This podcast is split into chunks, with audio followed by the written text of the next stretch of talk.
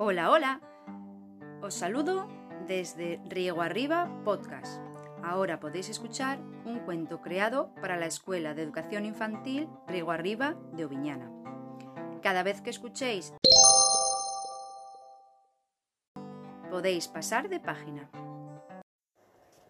Hoy vamos a escuchar a Caperucita Roja, que es un cuento de transmisión oral documentado primero por Perrol y más tarde por los hermanos Grimm. Érase una vez una niña que siempre llevaba una capa con capucha de color rojo vivo, por lo que la llamaban Caperucita Roja. Un día su madre le dio una cesta con comida para que se la llevara a su abuelita.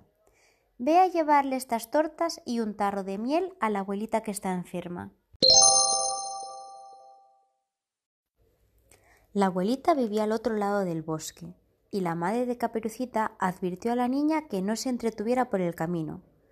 Pero hacía muy buen día, el bosque estaba lleno de flores y mariposas, y en los árboles cantaban los pajarillos, por lo que Caperucita, olvidando los consejos de su mamá, se entretuvo recogiendo florecillas, contemplando a los animalitos y escuchando cantar a los pájaros. Tan distraída estaba que no se dio cuenta que iba siguiéndola un lobo, escondiéndose tras los árboles y entre los matorrales. De pronto, el lobo se presentó ante la niña, fingiendo que pasaba por allí por casualidad, y le dijo Hola, pequeña. ¿Cómo te llamas? Caperucita Roja, contestó ella. ¿Y a dónde vas con esa cesta? Voy a casa de mi abuelita, que vive al otro lado del bosque y está enferma. Te propongo un juego, dijo el lobo.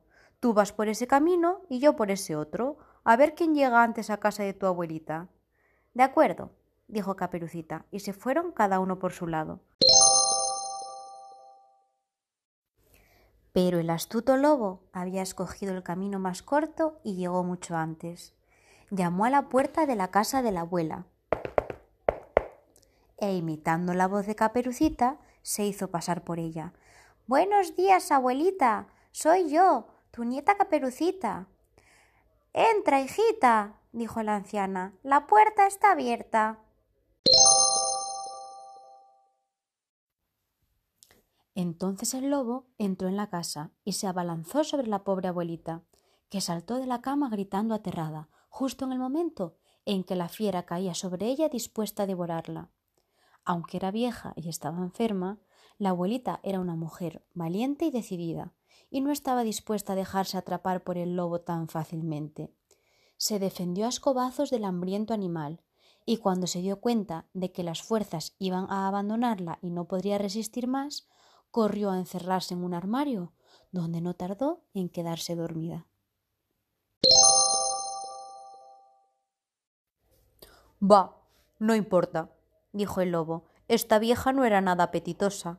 Será mucho más agradable comerse a Caperucita. Temeroso de que la niña se le escapara igual que la abuela, el astuto lobo decidió tender una trampa. Hurgando los cajones de la anciana encontró un camisón y un gorro de dormir, y se los puso. Luego corrió las cortinas para que en la habitación hubiera poca luz y se metió en la cama de la abuelita, tapándose hasta los ojos con las mantas. Mientras esperaba, al lobo se le hacía la boca agua.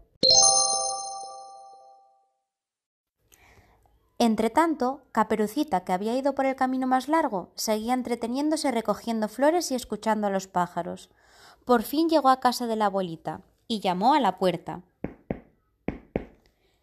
Pasa, hijita, la puerta no está cerrada, dijo el lobo imitando la voz de la abuelita. Caperucita entró en la casa y se acercó a la cama de su abuela. Como había poca luz, no se dio cuenta de que era el lobo y se sentó a su lado. Pero a medida que se iba acostumbrando a la oscuridad, la niña iba notando el extraño aspecto de su abuela. Abuelita, ¿qué orejas tan grandes tienes? dijo. Son para oírte mejor, dijo el lobo, disimulando la voz. Abuelita, ¿qué ojos tan grandes tienes? Son para verte mejor.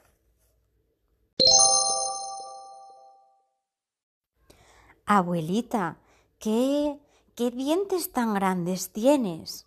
Son para comerte mejor. gritó el lobo y saltando de la cama se abalanzó sobre Caperucita, con la boca abierta de par en par y los ojos brillantes como carbones encendidos. ¡Socorro! ¡Abuelita! gritaba la pobre niña huyendo del lobo.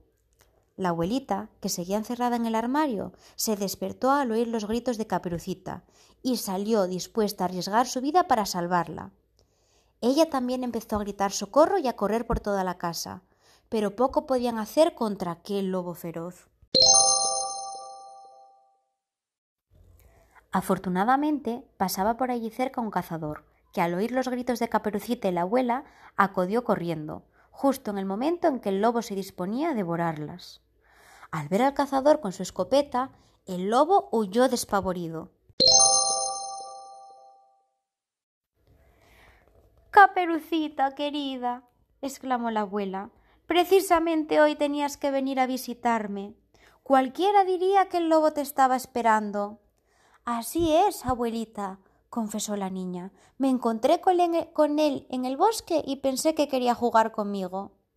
Ay, caperucita, ¿cuántas veces te hemos dicho tu madre y yo que no te entretengas en el bosque ni te fíes de los desconocidos? Tienes razón, abuelita. No volveré a hacerlo nunca más.